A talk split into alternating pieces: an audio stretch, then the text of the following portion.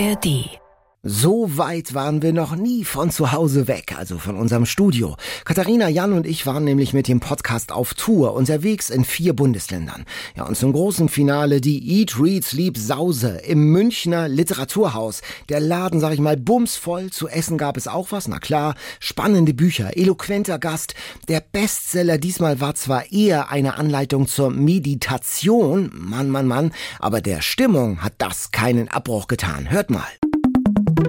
Eat, Read, Sleep. Bücher für dich. Ein Podcast von NDR Kultur.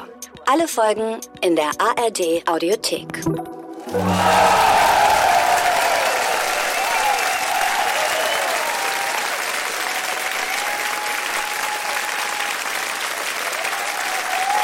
Oh, wow.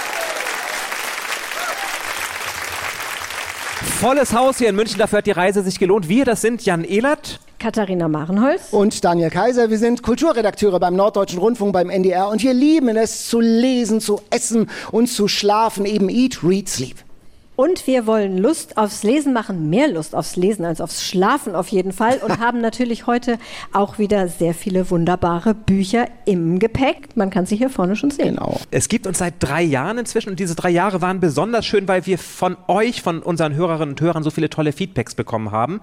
Und zwar bei weitem nicht nur aus dem Norden Deutschlands, deswegen sind wir auf Tour seit ein paar Tagen und heute in München. Und zwar nicht allein, sondern mit euch und mit einem tollen Gast, den wir heute haben, Daniel Speck, Münchner und Best Bestsellerautor Bella Germania, Piccolo Sicilia und zuletzt Jaffa Road. Das sind seine Romane, die auch uns begeistert haben. Wir freuen uns auf dich, Daniel, dass du da bist und wir nachher noch miteinander hier oben sprechen werden.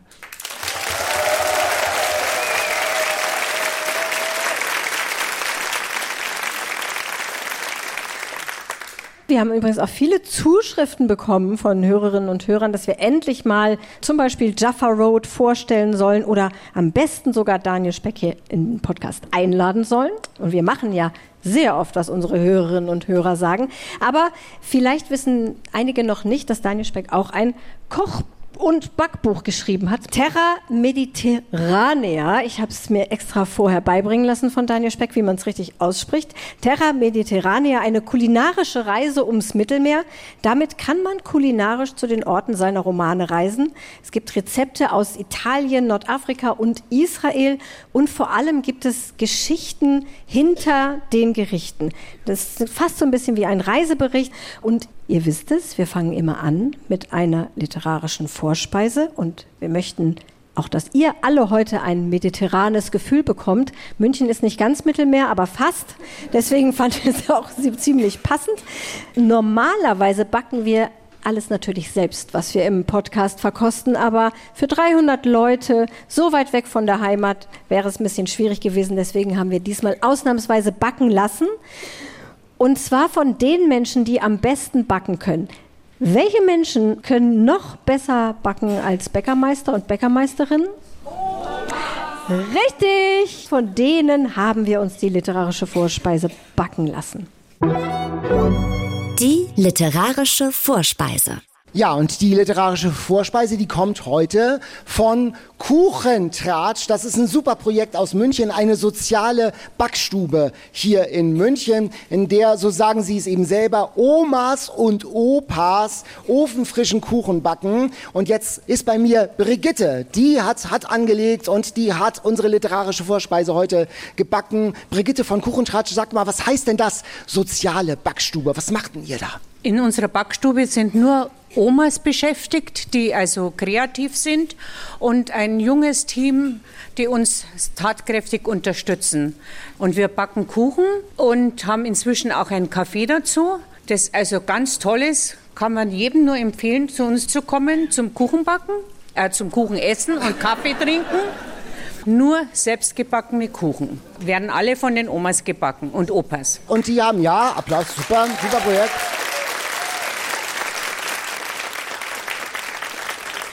Und die literarische Vorspeise, die jetzt schon rum, da wird schon gegessen und gemampft. Wir haben noch gar kein Startsignal gegeben. Die literarische Vorspeise, das ist ja kein ordinärer Streuselkuchen, sag ich mal. Was war die Herausforderung bei dieser besonderen mediterraneischen äh, Vorspeise? Also ein Streuselkuchen ist auch eine Herausforderung, dass er gut wird. Das Aber- weiß Daniel besser als manch anderer. Aber das war schon eine große Herausforderung, weil mit dem Grieß, das hat nicht so hingehauen. Und dann mussten die Datteln ganz fein geschnitten werden, also sehr, sehr aufwendig, muss man schon sagen. Und Da wird der ein ernster, strafender Blick in Richtung Daniel Speck auch, Speck auch gerichtet. nee, nee, nicht, nicht strafend. Und äh, gehört also Grieß rein, aber mit dem Grieß, das ist so batzig geworden, das war also nichts.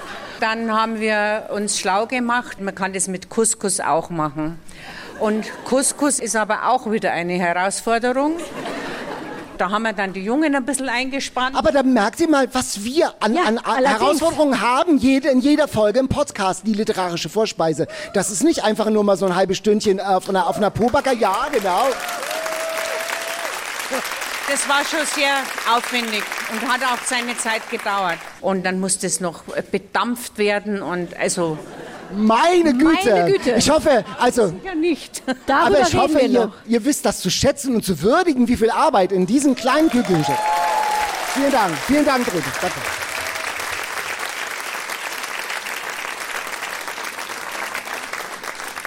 So, ich hoffe, ihr habt alle ein Stück gekriegt von diesem Dattelgrießkuchen. Der ja nun Wie Dattel- schmeckt er? Daumen hoch. Super, dann, Das will ich auch mal. Habt ihr schon? Nee. Ich dann hab noch wagen wir nichts, uns jetzt nein. auch einmal Katharina ran. weiter. Das ist für dich. Bedampft. Was das auch immer schmeckt man jetzt raus. die Zutaten in diesem Kuchen sind, das Rezept ist natürlich auch in unseren Shownotes. Aber es schmeckt wirklich großartig. Das Schlimme ist natürlich immer Essen und Reden. Meine Mutter sagte schon nicht mit vollem Mund essen, Meine nicht Mutter, mit hat vollem Mund sprechen. meine Mutter hat gesagt, wenn man es nicht hört, ist es okay. Und trotzdem, wir essen natürlich nicht nur, wir sprechen auch über Bücher. Und es gibt immer ein Buch, das wir alle drei gemeinsam gelesen haben und so auch heute. Die Bestseller Challenge. Es ist das Café ohne Namen von Robert Seethaler, das wir gemeinsam gelesen haben. Robert Seethaler hatten wir häufiger schon bei uns im Podcast. Der letzte Satz, das Malerbuch und auch der Trafikant, die haben uns beide ganz gut gefallen. Und nun nimmt uns Robert Seethaler in diesem Roman mit. Gut, sie haben mir ganz gut gefallen. Robert Seethaler nimmt uns mit nach Wien in die 1960er Jahre. Dort versucht der junge Robert Simon, seinen Traum zu verwirklichen, nämlich sein eigenes Café aufzumachen. Als das alte Marktcafé in der Nähe des belebten Karmelitermarktes schließen muss, da greift er zu und übernimmt den Laden. Anfangs mit einem ziemlich geringen Angebot, also nicht so was Kompliziertes wie wir haben, sondern Kaffee, Limonade, Himbeersoda, Bier, Wein, Schmalzbrot, Salzstangen, das ist alles. Doch schon bald kommen immer mehr Menschen in seinen Laden, der keinen Namen hat, denn am Anfang fiel Simon kein guter ein und irgendwann war es dann auch zu spät, noch einzusuchen. Und in diesem Café treffen sich ganz unterschiedliche Charaktere, eine arbeitslohe Hilfsnäherin, Mila, die ihm als Bedienung zur Hand geht, ein alternder Ringkämpfer, ein Fleischermeister mit einer Familie, die im Laufe des Romans immer größer und größer wird und viele ältere Frauen, die bessere Zeiten gesehen haben, versammeln sich im Café ohne Namen bei Bier, Wein und Likör und kommentieren das Weltgeschehen. Als wir das Buch letztes Mal ausgelost haben, Katharina, da hast du gesagt, oh weh, ich hab's schon mal angefangen und ganz schnell abgebrochen. Wie ging es dir denn diesmal mit dem Buch? Ja, ich bitte schon mal alle Robert Seethaler-Fans um Entschuldigung, aber wirklich das einzige und erste Wort, das mir einfällt, ist langweilig. Ich habe im März das Leseexemplar mit in den Urlaub genommen und nach circa 60 Seiten abgebrochen, weil ich einfach überhaupt keinen Zugang gefunden habe zu dem Buch. Also kennt ihr das? Man liest so Seite um Seite und stellt dann irgendwann fest, wenn man eigentlich mitten in der Geschichte sein sollte, man weiß gar nicht, was die Geschichte überhaupt ist. Das Buch hat bei mir einen einzigen Nebel hinterlassen, nämlich auch nachdem ich es jetzt nochmal gelesen habe. Ich dachte nämlich eigentlich, ich hätte schon einen Vorsprung und steige so auf Seite 60 wieder ein, aber ich konnte mich an nichts erinnern von den ersten 60 Seiten. Und dann habe ich alles nochmal gelesen und ich glaube, ich kann mich jetzt schon wieder nicht erinnern, was passiert ist. Aber Daniel, vielleicht kannst du aushelfen.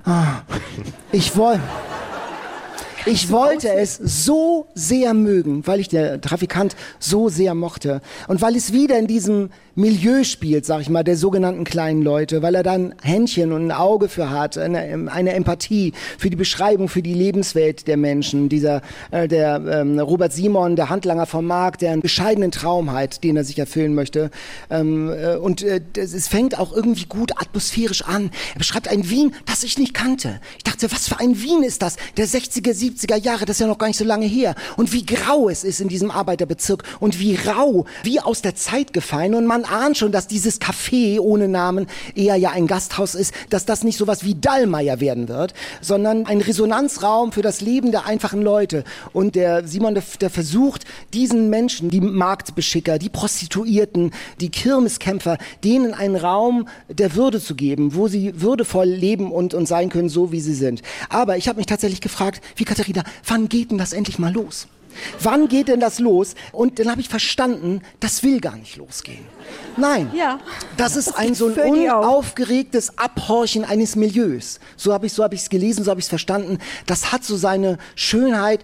Manchmal hart am Kitsch, aber es hat seine Schönheit und seine Nostalgie, wenn man es sozusagen als Milieustimmung, als ein Unterleger, als ein musikalisches Bett des Wiens der 60er Jahre versteht, dann würde ich sagen, okay. Ich finde, das hast du so perfekt beschrieben, wie es ist. Es ist ein atmosphärischer Roman. Es ist ein Buch, da passiert nicht viel. Also es passieren auch ein paar schlimme Fast Dinge, aber die nichts. werden sehr sanft und ruhig erzählt. Aber, aber es fängt eben genau diese Stimmung ein. Diese Stimmung nach dem Zweiten Weltkrieg. Wien wächst langsam, kommt langsam wieder hoch. Nicht alle kommen aber mit. Ganz viele Familien leben in großer Armut. Also die Familie des Fleischermeisters.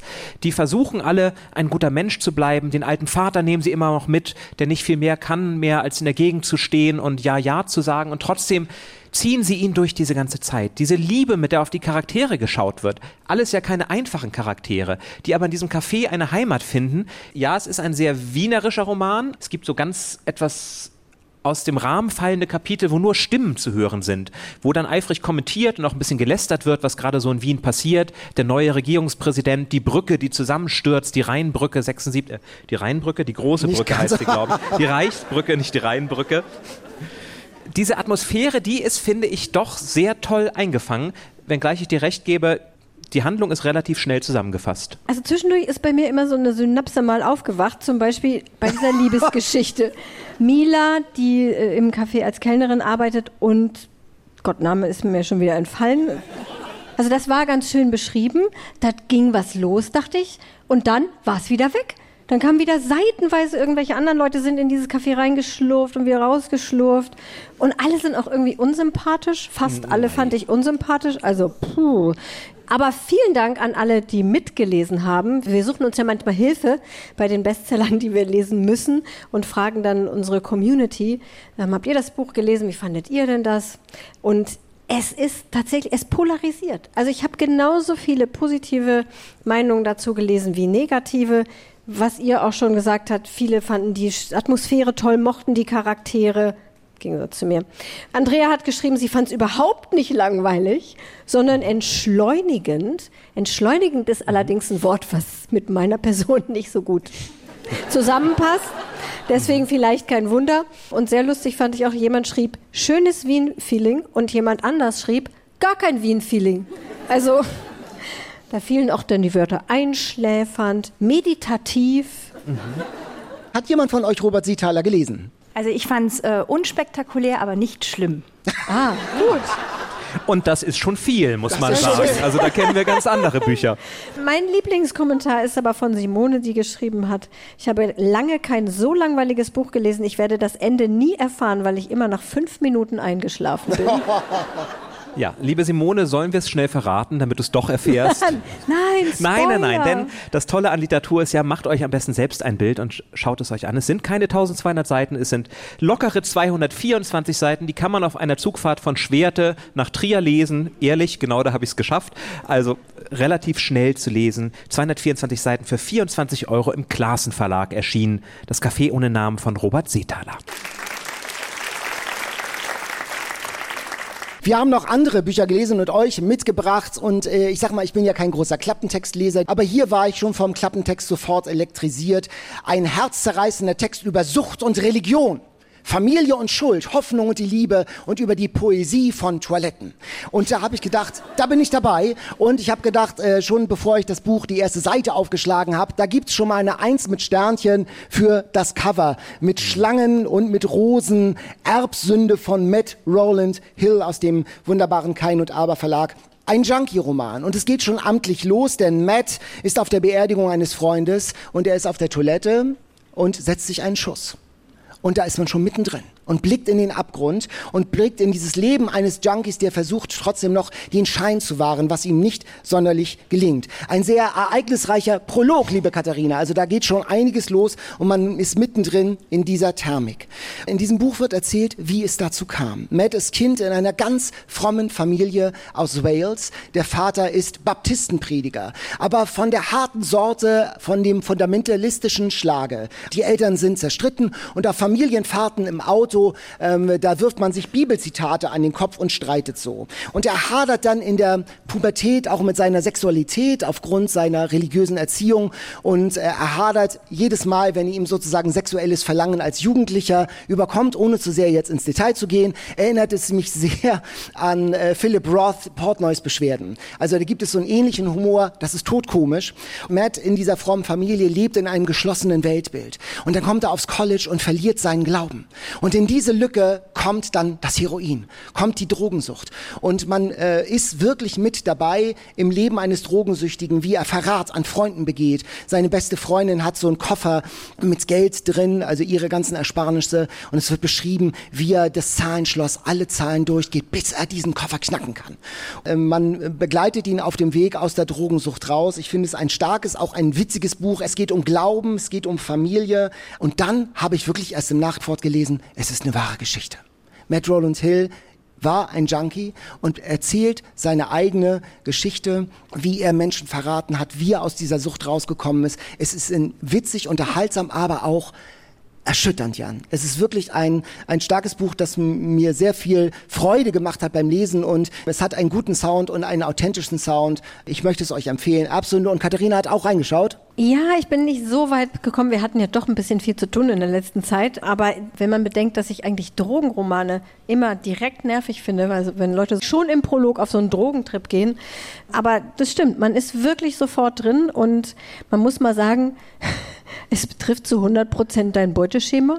Ja, also allein schon der Titel Erbsünde, ich wusste, ich muss dir das geben. Und es ist ein Zufallsfund, wie das manchmal so ist. Also ich kannte den Autor auch nicht und ich hatte es nicht gelesen. Ich habe gedacht, hm, das könnte Daniel gefallen. Du hast dich darauf eingelassen und es hat dir gefallen. Also und ich sag mal, Kind aus so. Theologenhaushalt mit Drogenkarriere, da war doch was. Benjamin Stuckrad-Barre, Panikherz. Das ist auch ein autofiktionaler Roman, der mir überhaupt nicht gefallen hat, äh, weil ich mit diesem Narzissmus von Benjamin Stuckrad-Barre überhaupt nicht umgehen kann.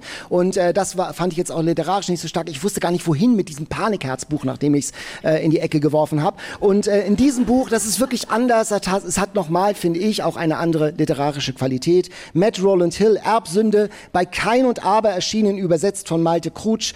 320 Seiten, rasant geschrieben, 25 Euro.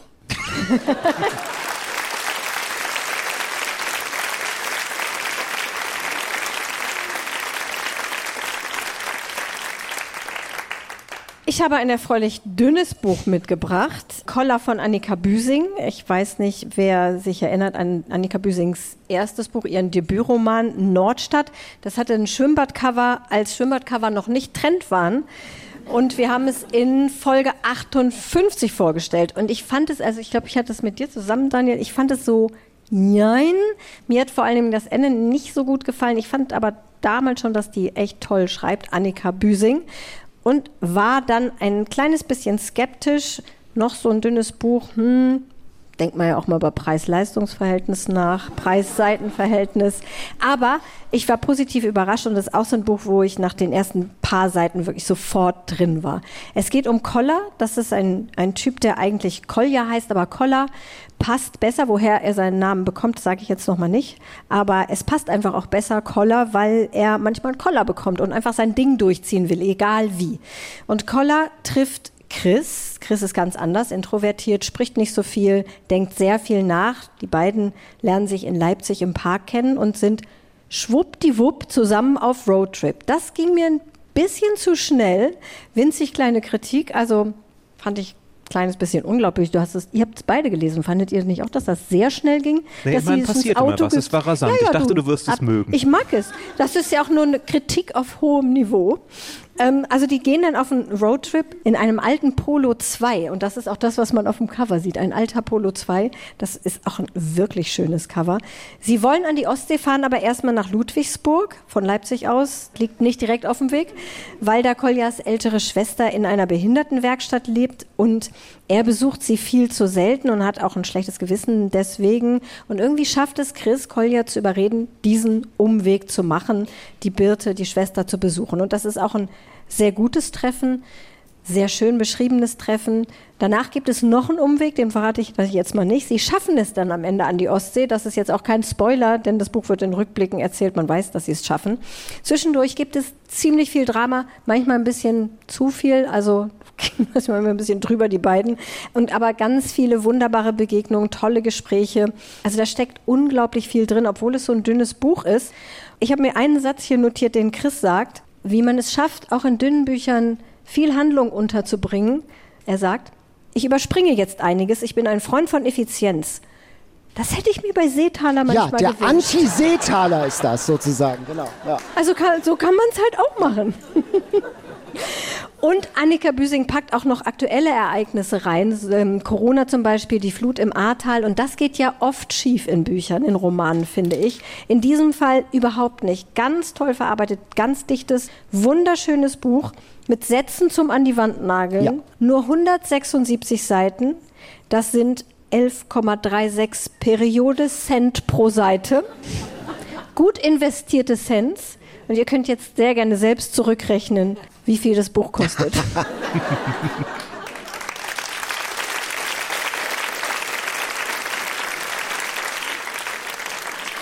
Ich habe es auch gelesen und es ist wirklich, es hat ganz viele Chick-Vibes. Es ist ein ganz toller Roadtrip. Äh, Das mochte Katharina nicht. ach, das mochtest du nicht, stimmt. Ja. Chick in gut, würde ich Chick, sagen. naja. Ich habe am Anfang auch gefremdelt, ich habe die Energie erst gar nicht verstanden zwischen den beiden, diesem schwulen Paar, warum er jetzt in diese ähm, eskalierende Familiengeschichte der Chris äh, da einfach mitfährt. Und dann, und dann habe ich es aber verstanden, weil es eben so Chicks-Vibes hat. Einfach ins Auto setzen, einfach los. Und das kenne ich ja manchmal auch, dass ich irgendwie am Bahnhof vorbeifahre. Warum nicht einfach mal in sich in Zug setzen und einfach mal losfahren? Einfach los. Also wirklich, wie gesagt, an, ja, Anti-Seetaler. Es passiert was und man wird tatsächlich in die Handlung rein katapultiert. Und mich hat dann natürlich auch wieder heute so eine ein bisschen theologische Schlagseite. Der Roman wird erzählt in sieben Tagen, äh, angelehnt an den Schöpfungsbericht. Und man geht rein in die eskalierende Natur, mitten in die, äh, im Ahrtal, in die eskalierende Familiengeschichte. Und es endet wie in der Bibel, das kann ich, äh, mit der letzte Satz ist, alles ist sehr gut. Und siehe, es war sehr gut. Es war also ein, ein runder Roman und ich möchte sagen, noch besser als Nordstadt. Ja. Tatsächlich. Bibel und Harry Potter auch im letzten Satz, ne? Ja. Ich bin beeindruckt. Hier in diesem Buch, das ich vorstelle, Jan! Danke, Jan. Ich glaube, Jan ist heute für die Effizienz zuständig. Du hast sehr klar erkannt, dass wir jetzt wirklich zum nächsten Buch kommen müssen. Auch darin spielt die Bibel eine Rolle und auch darin gibt es, ich sage jetzt mal Büsing-Vibes, wenn du so willst, denn es ist eine schwule Liebesgeschichte, die auch erzählt wird. Mr. Loverman von Bernardine Evaristo, das ist die, die Mädchenfrau etc. geschrieben hat, das wir auch im Podcast vorgestellt haben. Damals ein Bestseller und Daniel und ich haben sehr gestritten, denn in dem Buch gab es keine Satzzeichen, kein Punkt, kein Komma, kein Semikolon, gar nichts. Und das muss man mögen, sage ich mal, um es zu lesen. In diesem Buch zur Beruhigung, Daniel, gibt es ganz viele Satzzeichen. Selbst Doppelpunkte und Semikolons habe ich entdeckt. Also alles da. Und es erzählt die Geschichte von zwei Personen, hauptsächlich von Barry, 74 Jahre alt, rüstiger, reicher Rentner, und von seiner Frau Carmel, die nicht mehr ganz so rüstig ist, aber auch genauso alt. Und beide sind schon lange verheiratet, haben allerdings ihre Ehe auch schon lange ein bisschen aus den Augen verloren. Eigentlich schon seit der Hochzeitsnacht, in der Barry eben nicht mit Carmel geschlafen hat, obwohl sie sich das so sehr gewünscht hat in dem Moment. Denn Barry ist homosexuell. Seit 64 Jahren hat er eine Affäre mit seinem besten Freund, mit Morris. Und hat das vor aller Welt geheim gehalten. Nicht nur vor seiner Frau, sondern auch vor der Frau von Morris und vor allen anderen ihren Freunden, selbst vor ihren beiden Töchtern, die sie haben.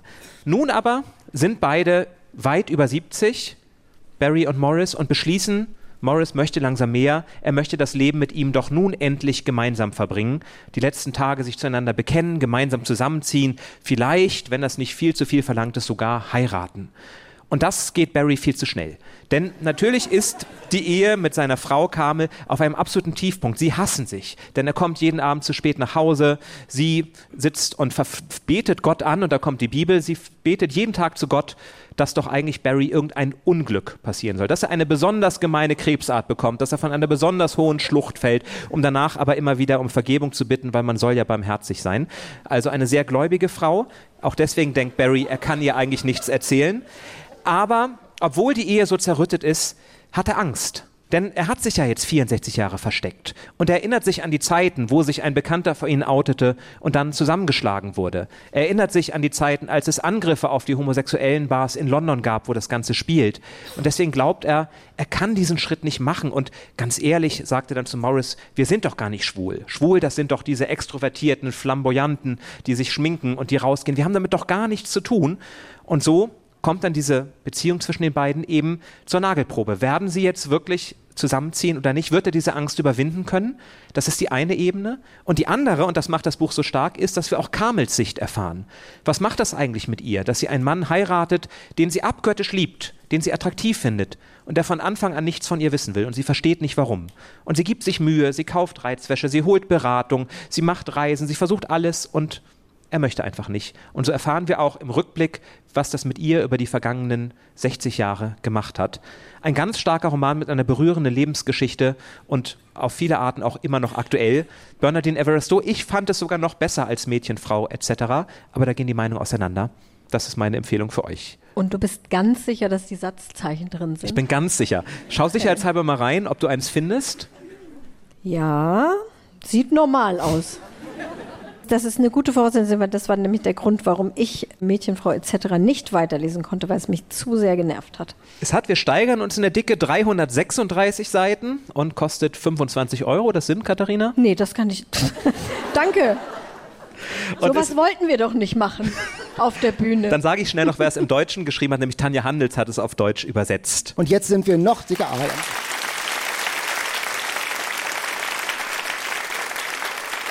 Und jetzt sind wir bei 665 Taschenbuchseiten. Ein Buch, das mich wirklich auch beglückt hat. Jaffa Road von Daniel Speck. Und äh, er erzählt eine spannende Familiengeschichte. Und mit dieser Familiengeschichte macht er auch einen dramatischen Konflikt der Weltgeschichte sinnlich erfahrbar. Worum geht es? Es geht um Moritz. Moritz ist tot, ein alter Mann, offenbar Suizid in Palermo. Und zur Testamentseröffnung kommen drei Nachkommen. Und es stellt sich heraus, Moritz hatte nacheinander und nebeneinander drei Familien. Erst als deutscher Soldat im Zweiten Weltkrieg in Berlin. Im Krieg nimmt er eine neue Identität an, hat dann eine jüdische Familie und dann geht er nach Israel und hat dann noch eine palästinensische Familie. Und die Kind- und Enkelgeneration kommt dann nach Palermo nach seinem Tod und sieht sich konfrontiert mit dieser gemeinsamen Familien- und Weltgeschichte. In Rückblicken wird dann auch die Geschichte der Staatsgründung Israels erzählt ähm, und die Folgen. Und es liest sich, hatte ich das Gefühl, so ein bisschen auch wie eine Antwort, also für mich ganz persönlich, wie eine Antwort auf Exodus von Leon Uris. Ja, aber eben die ganze Geschichte. Da ist einerseits die Ankunft der Juden, wie es war, als die Überlebenden, als sie da, davon gekommen Gefangenen in Palästina angekommen sind und der Staat unter sehr schwierigen Bedingungen gegründet wurde. Und äh, wie das äh, Ganze dann aber auch noch die andere Seite hat, nämlich das Schicksal der arabischen Bevölkerung, der Palästinenser, die vertrieben wurden, die Nakba, das Trauma der Palästinenser, die Vertreibung im Zuge der Staatsgründung Israels. Und das wird alles sehr behutsam und sehr empathisch erzählt von Daniel Speck, wie das ganze Schicksal dieser Region in dieser Familie verzahnt und verwoben ist. Es ist ein bisschen Ringparabel Family Style. Also drei Kulturen, drei Religionen in einer Familie. Jaffa Road von Daniel Speck bei Fischer in der Taschenbuchausgabe für 17 Euro. Ja, und über dieses Buch und über Dattelgrießkuchen wollen wir jetzt mit ihm sprechen, denn er ist heute Abend hier. Heute zu Gast bei Eat, Read, Sleep.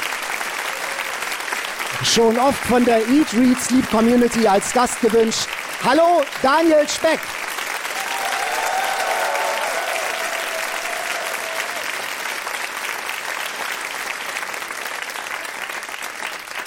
Hast Glück, die beiden haben dir noch einen Dattel Ich hätte fast das letzte auch noch Kuchen aufgegessen. Das war ganz weit, aber zum. Glück konnte ich mich doch. Fantastisch. Aber du hast ja wahrscheinlich dort auf deinem Platz schon, schon mal probiert. Wie zufrieden bist du mit diesem Ergebnis aus Die deinem sind- Kochbuch? Die sind absolut lecker. Man muss dazu sagen, es ist ja kein Kochbuch, es ist eigentlich ein Geschichtenbuch Ja. mit Rezepten zum Nachkochen. Und dieses Rezept ähm, stammt von Jacob Lelouch aus Tunis, ein jüdischer Tunesier mit einer ganz spannenden Identität. Und in dem Buch geht es eben um Identität und wie sich das in Kochrezepten widerspiegelt. Und der Dattelgrießkuchen, der kann auf ganz verschiedene Arten gemacht werden. Das ist das Schöne an dem.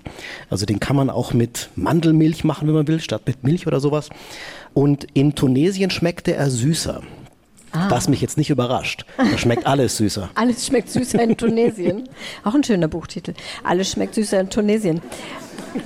Dann haben die backenden Omas ja intuitiv richtig gehandelt, indem sie einfach eine Zutat ersetzt haben. Das ist ja dann sozusagen ein Aufruf zum Variieren in den Rezepten. auch. So ist es. Und ich, ich mag den ehrlich gesagt lieber. Also ich mag es ja gar nicht so super Oh. süß. Ich fand den richtig gut. Ähm, der ist genau richtig.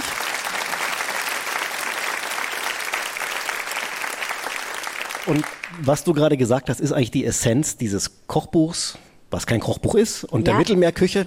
Am Mittelmeer gibt es Vorschläge und diese Vorschläge, die werden dann immer variiert. Und die Rezepte wandern und die verändern ihre Gestalt.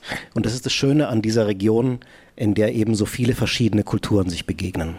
Es ist ein literarisches Kochbuch und damit perfekt qualifiziert für unseren Podcast. Ja, es stehen tolle Geschichten und es sind auch tolle Bilder drin. Aber nach einer Zutat muss ich mal speziell fragen, Läuterzucker. Das ist auch in dem Rezept für den Dattelgrießkuchen.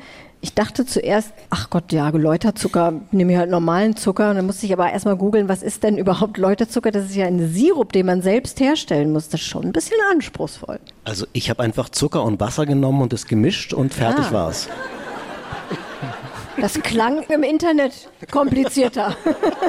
Es sind einfache und komplizierte Rezepte. Es sind Rezepte, die ein nicht kochen könnender Mensch wie ich kochen kann.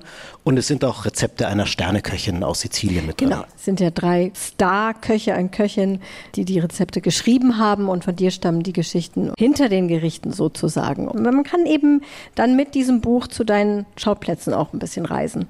Genau, also es sind vor allem die Geschichten der Familien, also die Geschichten hinter den Gerichten, hast du gesagt. Mich hat immer interessiert, was ist das für eine Familie? Wir sind ums Mittelmeer gereist, wir sind äh, einer Köchin und zwei Köchen begegnet und mich hat interessiert, wo kommen die her? Wo kommen die Rezepte her? Was sind deren Großelterngeschichten? Was sind deren Migrationsgeschichten ums Mittelmeer? Und insofern ist es eigentlich ein Geschichtenbuch über Familiengeschichten mit schönen Fotos von John Martorana.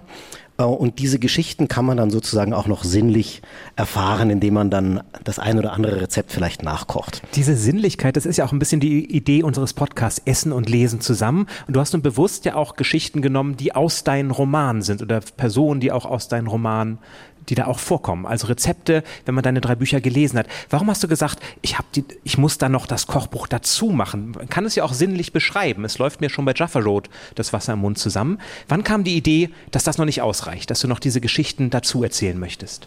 Die Idee kam auf einer Lesung, ähm, wo mich jemand gefragt hat, sagen Sie, warum wird in Ihren Büchern dauernd gegessen?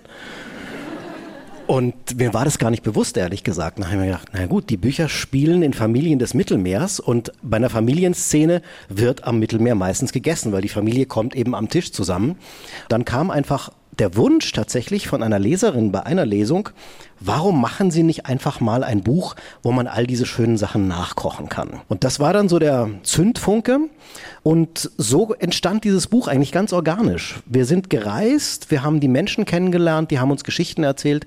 Und ich war eigentlich, ich war der Gast an diesen Tischen, ich war ähm, das Mäuschen in diesen Familien und habe die Geschichten einfach nur aufschreiben müssen. Jaffa Road. Es geht um die Staatsgründung Israels und alles rundherum. Das ist ja vermintes Terrain.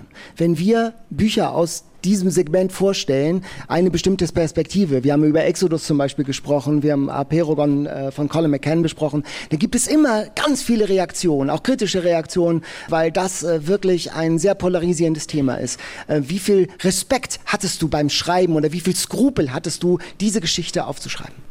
Ich habe intensiv recherchiert und ich glaube, wenn man viel weiß darüber, dann verliert man auch die Skrupel, weil man die Fakten kennt. Das ist ja ein Thema, wo sehr viel diskutiert wird und wo viele Leute eine Meinung haben ohne genug darüber zu wissen. Das ist das Interessante dabei. Aber ich habe sehr viele Historiker getroffen, sowohl Israelis als auch Palästinenser, als auch Deutsche. Ich habe sehr viele Menschen gesprochen ähm, aus dem Land, aus verschiedenen Seiten.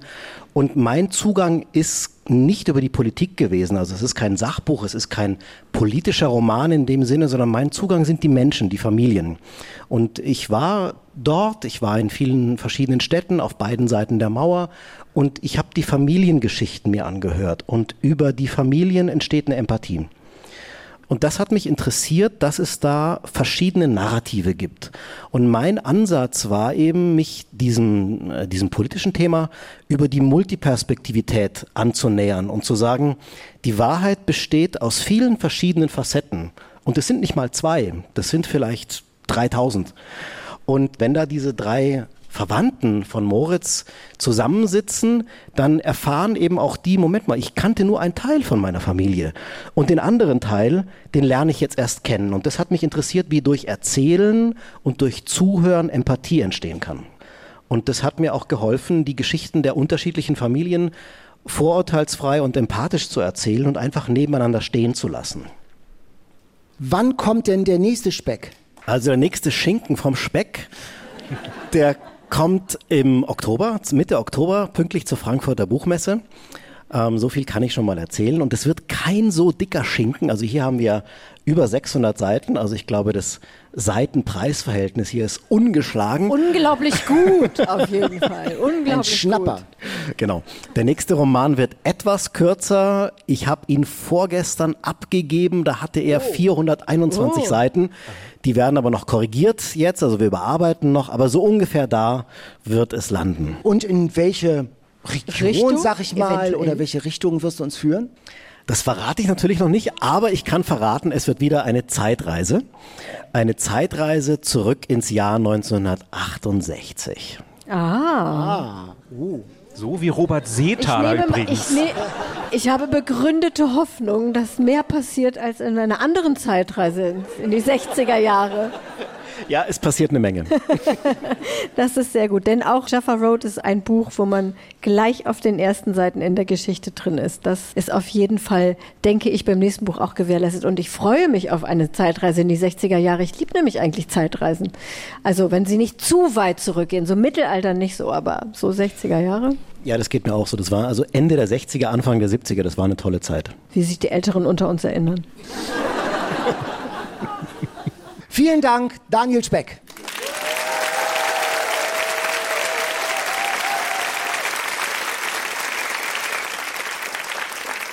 Und wir sind zuversichtlich, über dein neues Buch auch bald zu sprechen, denn deine Bücher werden ja zuverlässig Bestseller. Wir drücken also die Daumen. Wir sprechen aber in unserem Podcast nicht nur über Neuerscheinungen, sondern wir sprechen immer auch über ältere Bücher, über Klassiker, über Wiederentdeckung, über Lieblingsbücher. Und diesmal hatten wir in unserer Community gefragt, worüber sollen wir sprechen. Es gab vier Bücher zur Auswahl. Anna Karenina von Leo Tolstoi, das Bildnis des Dorian Gray von Oscar Wilde, Der Hund der Baskervilles von Sir Arthur Conan Doyle und die Blechtrommel von Günter Grass. Und zum Glück konnte es nur eines werden. Die All-Time Favorites. Der Hund der Baskervilles, ein Sherlock Holmes Roman, eine Sherlock Holmes Geschichte geschrieben von Sir Arthur Conan Doyle.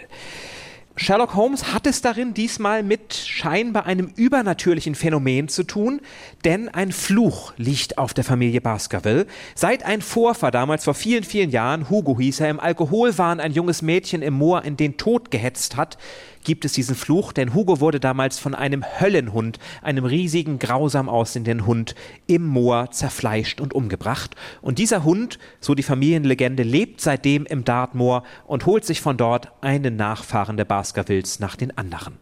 Für die meisten ist das ein dummer Aberglaube, doch dann stirbt der aktuelle Herr von Baskerville, Charles Baskerville. Mit schreckverzerrtem Gesicht wird er gefunden und neben ihm im Schlamm die Fußabdrücke eines riesigen Hundes. Nun kommt sein Nachfolger, der junge Henry Baskerville, reist an, um das Familienerbe anzutreten, und damit ihm nicht dasselbe Schicksal ereilt, holt ein Freund der Baskervilles Sherlock Holmes und Dr. Watson zu Hilfe, um Henry vor dem Tod zu bewahren. Eine Schauergeschichte also, ein Kriminalroman. Katharina, wie waren die Reaktionen? Ja, vielleicht muss man einmal noch mal kurz erklären, wo diese Abstimmung passiert ist. Ähm, wir haben einen Fanclub bei Instagram und da gibt es auch immer Leserunden. Und dann funktioniert es halt so, dass ähm, immer so ein Abschnitt gelesen wird und dann wird unter einem Posting bei Instagram können alle kommentieren, wie sie es bis dahin fanden, ob die Personen überzeugen, was sie glauben, wie es weitergeht. Und das ist immer also für uns auch immer total spannend, das zu lesen, weil wir ja zeitgleich das dann auch lesen. Und manchmal beteiligen wir uns auch an den Diskussionen, je nachdem, wie weit wir schon mit dem Buch sind. Und hier im Sherlock Holmes war das Feedback sehr gut. Nur eine einzige hat das Buch abgebrochen. Sehr viele positive Stimmen. Naturbeschreibungen haben den Leuten gefallen. Die Stimmung im Moor natürlich, die Sprache, die Atmosphäre und nicht nur die Atmosphäre in diesem Fall. Es war auch sehr spannend, wie es sich für einen Sherlock Holmes Roman gehört und alle haben mitgerätselt. Monique, hat mich sehr gefreut, Moniques Kommentar, sie war sehr begeistert von dieser Schmuckausgabe, die ich auch ja sehr gerne lese. Ich gebe sie euch mal, ihr werdet sehen, da fallen wieder Sachen raus. Dann gebe ich sie gleich an Daniel Gibst du gleich, Daniel. Aber Daniel, keine Eichhörnchen. Keine Eichhörnchen keine mit Aquarelle. roten Wangen diesmal und keine Aquarelle. Ich finde es sehr angemessen ja. gestaltet, im Stil so ein bisschen altmodisch. Mhm. Ich finde die wirklich wunderbar und die ist auch nicht so riesig, einigermaßen handlich. Also wirklich eine tolle Ausgabe, die auch Monique gefallen hat. Sie will weitere Bände davon lesen, gibt weitere Bände davon. Ulla fand die gruselige Moorstimmung und den Monsterhund sehr gelungen. Und für einige war es tatsächlich der erste Sherlock Holmes, die erste Sherlock Holmes Geschichte, die sie gelesen haben und die davon dann begeistert waren. Mimi hatte einen Kritikpunkt. Da wäre ich jetzt mal interessiert, ob das auch euer Kritikpunkt ist oder vielleicht auch von Menschen hier im Saal, die Sherlock Holmes kennen oder Baskerville-Geschichte vielleicht sogar. Mimi schreibt, man muss die übertriebene Genialität von Holmes aber auch mögen. Der ist ja ein eingebildeter Sack eigentlich, ne? Ah, das ist, glaube ich, noch untertrieben, oder Daniel? Also ja, ich fand die Genialität auch schon anstrengend. Das ist so wie Justus Jonas hoch 10. Ich dachte immer, der arme Watson, in Wahrheit ist das ja sein Buch, seine Geschichte. Und er kommt auf den letzten zehn Seiten der superschlaue Sherlock Holmes, der sich im Moor verschanzt hat und ist schon wieder Lichtmeilen Watson voraus. Der hat ein dickes Fell und kann noch leiden. Ich hätte dem Holmes schon längst die Meinung gegeigt. Irgendwie. Also mir wäre das, glaube ich, als Watson zu anstrengend gewesen aber. Aber er ist ja genial. Das ist dann ja doch das Tolle. Ja. Denn er guckt einfach, also er würde jetzt hier wahrscheinlich auf den Tisch schauen und alles über diesen Abend daraus ableiten können wo wir nur sehen, da sind ein paar Sesamkrümel und ein paar Bücher und ein Zitat. Das finde ich toll, wenn da, da liegt so ein Stock und Watson sagt, das gehört bestimmt einem Landarzt und denkt, was ich vielleicht gerade so auch noch hätte denken können. Und Holmes sieht sofort, nein, der hat einen Hund. Nein, der ist noch jung. Nein, der kommt bestimmt von diesem Krankenhaus, weil er so unglaublich gut ableiten kann. Und ja, er ist arrogant, aber das bricht Conan Doyle immer wieder. Es gibt dann auch so schöne Szenen, wo er sagt, naja, ich weiß das deshalb, weil vor mir steht eine Teekanne und die ist blank gespiegelt und ich sehe im Spiegel, was hinter mir passiert. Also manchmal wird die Genialität auch recht einfach erklärt. Das ist kein Sympath, der Sherlock Holmes, aber das ist auf jeden Fall ein Charakter. Und wie er das löst, das fand ich unglaublich spannend gemacht. Ich wollte nur kurz sagen, ich liebe Sherlock Holmes, trotz seines Nerdtums eingebildet und ja, an Watson, also ich als Watson fände ihn wahrscheinlich auch schrecklich, aber ich bin ja zum Glück nicht Watson, insofern ähm, lese ich das wahnsinnig gerne und ich habe es schon als Kind gelesen. Wir können ja vielleicht einmal kurz fragen, so Sherlock Holmes Fans mal kurz aufzeigen. Ja. ja. Doch schon. Sherlock Holmes also eher geht blöd. ein Drittel, ja. Keiner. Sherlock Holmes noch nie gelesen. Auch nicht so viele. Und da müssen Sherlock wir sagen, das muss sich ändern. Das muss sich ändern. Und das fand ich überraschend. Das ist das erste Mal, dass ich Sherlock Holmes gelesen habe. Ach, du Und wie auch? zeitlos spannend das ist. Ich meine, wir sind ja sozusagen von der Schlagzahl, von der, von den Vibes, von der Timing, von der Tonalität, ja Fitzek mittlerweile gewohnt. Und jetzt kommt, ja, und jetzt kommt so ein Klassiker mit einem, ich habe eine Inseltaschenbuchausgabe mit einem sehr gruseligen Hund oben. Äh, und da muss man sagen, dieser Gruselfaktor kommt wirklich rüber, diese Moorgeschichte. Wir haben Fußspuren gefunden von einem Mann oder einer Frau. Nein. Fußspuren eines gigantischen Hundes. Dun, dun, dun, da. Da ist man wirklich, oder wie das dann beschrieben wird, ein langer, Leiser Klagelaut von unbeschreiblicher Trauer strich über das Moor. Er füllte die ganze Luft und doch war es unmöglich zu sagen, woher er kam. Von einem dumpfen Murmeln schwoll er zu einem tiefen Grollen an und sank dann wieder zu einem melancholischen, bebenden Murmeln ab. Und da kriegt man noch Gänsehaut. Die Figuren super gezeichnet, die Auflösung irre spannend. Und dann habe ich gesagt, na, aber die eine oder andere Frage habe ich noch und die wird dann auch noch beantwortet im letzten Kapitel. Also, ich war wunschlos glücklich. Daumen hoch.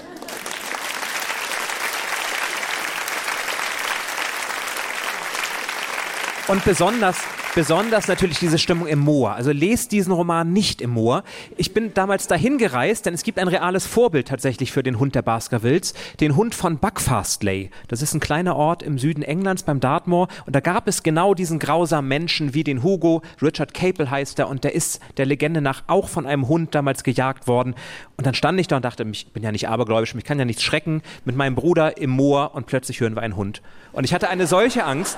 Also das Buch funktioniert wirklich. Deswegen, wenn wir wieder machen bei unserem Stadtland Buchquiz, wo kann man gut lesen, nehmt nicht M wie Moor. Das ist keine gute Idee. Oder noch schon gar nicht David Dartmoor. Wenn ihr Lust habt, guckt doch da mal rein beim Account Eat, Read, Sleep and Friends heißt der. Wirklich interessant zu lesen, was die anderen Leute so denken. Und ich kann sagen, Sherlock Holmes, ich habe neulich ein altes Kinderbuch, also in, bei Ravensburger gab es so eine Reihe.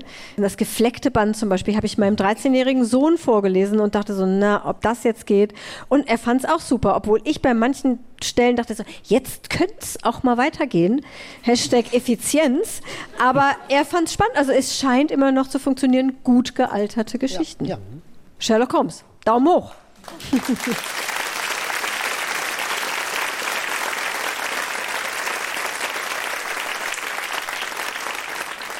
So, und nun kommen wir zu unserer nächsten Kategorie und da seid ihr jetzt alle gefordert. Also wenn ihr noch einen Kuchen habt, stärkt euch, denn jetzt ist euer Literaturwissen gefragt. Das Quiz. Wir spielen in zwei Teams, Team Jan und Team Daniel. Daniel bekommt die von mir aus gesehen rechte Saalhälfte und Jan die linke. Ich hoffe sehr, Sie wissen nicht alles sofort und ihr müsst ganz viel helfen. In meinem Fall bin ich sehr auf euch angewiesen. Wir werden sehen. Wir haben als erste Kategorie, das ist eine neue Kategorie, die ich mitgebracht habe. Personenbeschreibung. Für mich Fra- oder für Daniel? Für beide. Oh. Aber die Frage ist, die erste Frage ist jetzt an dich, an dein Team. An Ah. Wir suchen eine weibliche Person, die ich durch ein Originalzitat beschreiben werde. Sie trug ein blau und weiß gestreiftes, halbkittelartiges Leinwandkleid, dem erst ein fest zusammengezogener bronzefarbener Ledergürtel die Taille gab, der Hals war frei und über Schulter und Nacken fiel ein breiter Matrosenkragen. In allem, was sie tat, paarten sich Übermut und Grazie, während ihre lachenden braunen Augen eine große natürliche Klugheit und viel Lebenslust und Herzensgüte verrieten. Matrosenkragen klingt jetzt nicht so nach München, aber ich sehe da hinten schon jemanden, der es weiß oder eine Ahnung hat. Ich habe es vor kurzem erst gelesen und ich tippe auf Rebecca aus Rebecca. Das ist leider falsch. Moment, Moment, ich muss doch einloggen. Ah, das hätte ich doch gar nicht sagen. Du darfst weitere Hilfe holen. Ich, ich bin nicht ganz sicher, ob du das wirklich weißt. Ah, ich würde vielleicht Ah, noch mal einen Multiple Choice mir holen. ja, das könnte ich liefern. Ist es A. Elizabeth Bennet aus Stolz und Vorurteil oder B. Ilse Mackett aus dem Trotzkopf? C. Vielleicht ist es Effi Briest oder D. Jane Eyre? Ich habe so eine leise Ahnung, dass es sich um Trotzkopf handeln könnte. Ich logge mal ein. Du loggst also Trotzkopf ein, das ist leider falsch. Es tut mir leid. Soll ich lösen? Es ist Effi Briest. Ja. Jetzt habe ich natürlich auch Kategorie Personenbeschreibung für Daniel und sein Team und ich kann schon mal sagen, ich, ist ein bisschen einfacher. Habe ich, habe ich ein bisschen einfacher Diesen gemacht. Satz habe ich schon so oft im Quiz gehört. Aber heute hast du ungefähr 150 Menschen, die dir helfen. Super. Wir suchen eine männliche Person. Das ist jetzt kein Zitat. Ich liefere sozusagen die Personenbeschreibung. Ja. Etwa 1,83 Meter groß, schlank, markantes Gesicht, spitze Habichtsnase, dunkle Haare. Oha, Du musst bitte dich mit deinem Team abstimmen. ich habe tatsächlich eine, eine Ahnung. Letzte Reihe. Also ich würde jetzt an äh, Severus Snape von Harry Potter denken. Ist An das, den best- hätte ich ist nicht das gedacht. deine Ahnung auch? Nein. Gibt es andere Ideen? Ich hätte jetzt Sherlock Holmes gesagt. Sherlock Holmes, kannst du noch mal die 1,83? Etwa 1,83 Meter groß, schlank, markantes Gesicht, spitze Habichtsnase, dunkle Haare. Ich könnte noch ein bisschen mehr nachliefern. Trägt gern einen rot-goldenen Morgenrock, raucht Pfeife. Die Hinweise verdichten sich, möchte ich sagen. Gandalf? Gibt es noch jemanden, der für Gandalf wäre? Nein. Sherlock Holmes? Ja, du musst einloggen, Daniel. Ja, genau. Wer ist denn von euch für Sherlock Holmes? Wie viele sind, ah, da gehen, ja, Oh, das ist schon, das sind aber es einige. ist, es ist, Aber ja, sind alle. einige, aber nicht alle. Aha. Also wollen wir ganz sicher gehen und uns ein Multiple Choice holen? Wer ist denn ja. für Trotzkopf? Wir holen, Nein, nein, wir nehmen Multiple Choice. nein. Jan hat auch wir, ein Multiple Wir Choice nehmen bekommen. kein Multiple Choice, das ist für diese Frage nicht vorgesehen. Wir hatten jetzt im Rennen Gandalf, Sherlock Holmes, okay. Dumbledore. Wer ist für Sherlock Holmes? Ich logge ein. Sherlock Holmes. Und das ist richtig. Okay. Ich gebe zu, Abzüge in der B-Note, aber immerhin, ein Punkt. So. So. so, für das Team Jan gibt es die Kategorie Kinderbuch. Oh. Auch du hast 150 Menschen, die dir helfen. Es gibt eine Kinderbuchreihe, in der die fiktive jüngere Schwester von Sherlock Holmes eine Detektei gründet, die sich auf das Aufspüren von verschwundenen Personen spezialisiert. Ich glaube, Daniel weiß jetzt etwa die Antwort oder was? Sollte dieses A? Halte an dich bitte. Wie heißt diese Buchreihe? Da hinten hat sich jemand gemeldet. Die Netflix-Serie heißt Enola Holmes. Aber die, Enola ob die Holmes. Bücher so heißen? D das hören was? wir jetzt mal durch ein Multiple Choice. Ich hätte jetzt hier ein Multiple Choice. Ist es A. Enola Holmes, B. Sherlock und Co., C. Big Brother oder D. Baker Street? Da Trotzkopf nicht zur Debatte steht, nehme ich Enola Holmes an dieser Stelle. Und das ist richtig. Dankeschön.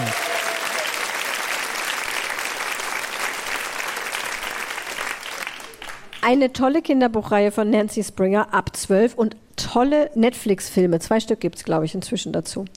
Auch Daniel bekommt die Kategorie Kinderbuch. Yeah. Daniel und sein Team. Yeah. Dani hat ja im Bereich Kinderbuch gewisse Defizite. Wir nennen ihn auch gerne Daniel, ich hatte eine andere Kindheit Kaiser.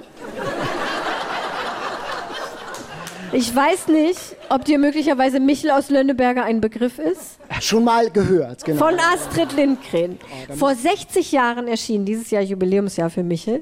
Meine Lieblingsgeschichte ist, als Michel zur Auktion ging. Er ist ja öfter mal zur Auktion gegangen, aber ich meine diese Auktion in Bakorva. Was ersteigert Michel in Bakorva sehr zum Ärger seines Vaters? Gibt es schon jemanden aus meinem Team, der das weiß? Auktion, Michel, oh, ich sehe zwei Hände. Ja, ich sehe auch Oh, Nicken. hier vorne in der ersten Reihe Oh, auch. ja auch. Eine Sache ist, glaube ich, eine Kuh. Ich hätte gesagt Pferd oder Esel. Aha, jetzt wird es schon wieder komplizierter. Also schon irgendwas mit Hufen, Ja, und so einen alten Klepper, also ein altes Pferd. ein altes Pferd.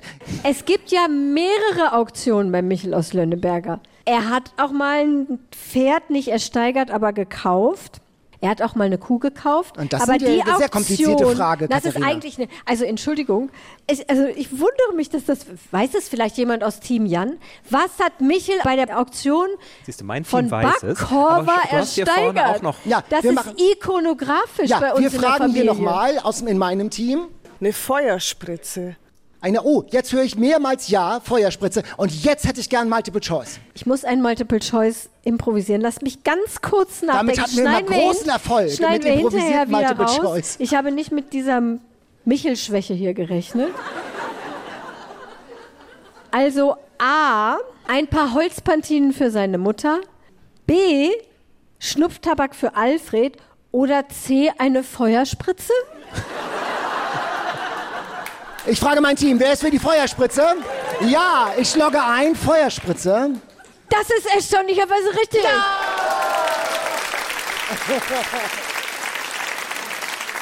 Ach ja. Leute, Leute, Leute, Leute, Leute. Leute, Leute. Eine, die anderen beiden Sachen waren ein Brotschieber und ein Samtkästchen. Ich sehe schon, wir müssen als Alltime Favorite vielleicht immer Michel aus Ja, Lönneberger das demnächst nehme ich sofort auf. Das machen wir nächstes Mal. Bitte schreibt alle was ihr von Michel aus Lönneberger haltet, warum es euer Lieblingsbuch ist und warum ihr selbstverständlich gewusst habt, welche drei Dinge Michel bei der Auktion von Bakorva ersteigert.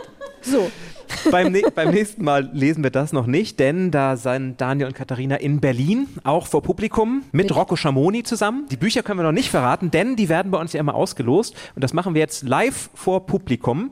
Kommt der spannende Teil. Was lesen wir und vielleicht auch ja alle ihr bis zum übernächsten Freitag?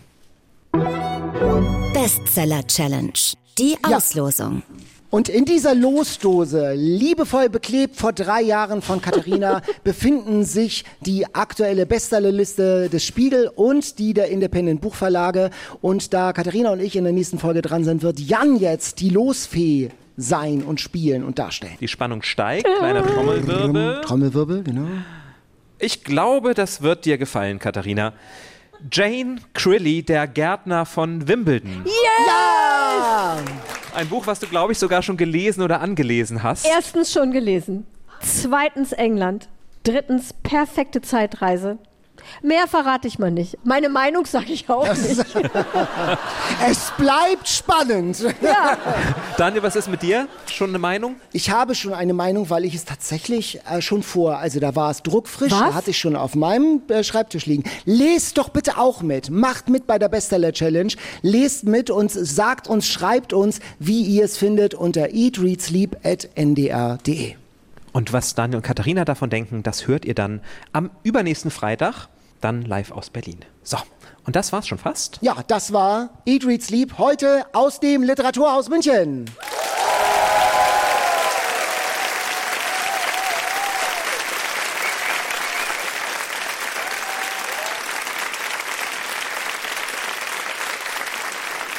Vielen Dank.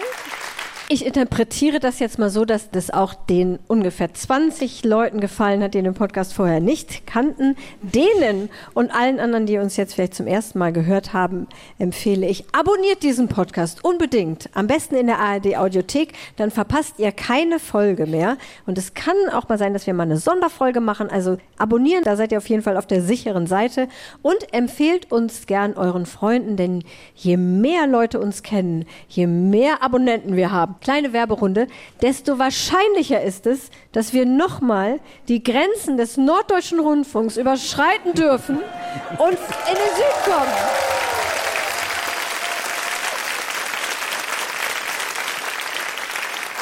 Und wenn ihr uns sagen wollt, wie ihr den Bestseller findet oder wenn ihr uns sagen wollt, was eure Lieblingsbücher sind, die wir unbedingt mal vorstellen sollten, dann schreibt uns unter eatreadsleep.ndr.de. Das ist unsere E-Mail-Adresse. Ja, das war's. Macht's gut. Schönen Abend noch. Bis dann. Tschüss.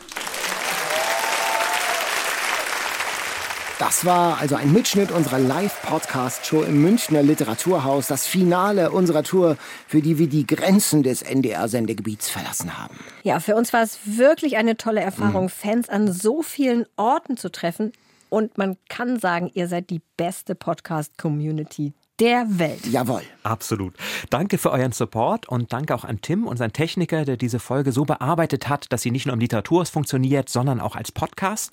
Und vor allem danke an unsere wunderbare Kollegin Birgit Labs, ohne die wir diese Tour niemals hätten machen können. Never ever. Birgit hat alles organisiert und gepackt. Vom Lesezeichen über Rosinenbrötchen bis zur Bühnendeko. Vielen Dank, Birgit. Und da spielen wir doch nochmal den Applaus aus München für dich ein. Der war extra für dich, Birgit. Ja, wir sagen jetzt Tschüss. Setzt euch mit dem Buch in die Sonne und mehr Tipps von uns gibt's dann in zwei Wochen. Macht's gut. Eat, Read, Sleep. Bücher für dich. Ein Podcast von NDR Kultur.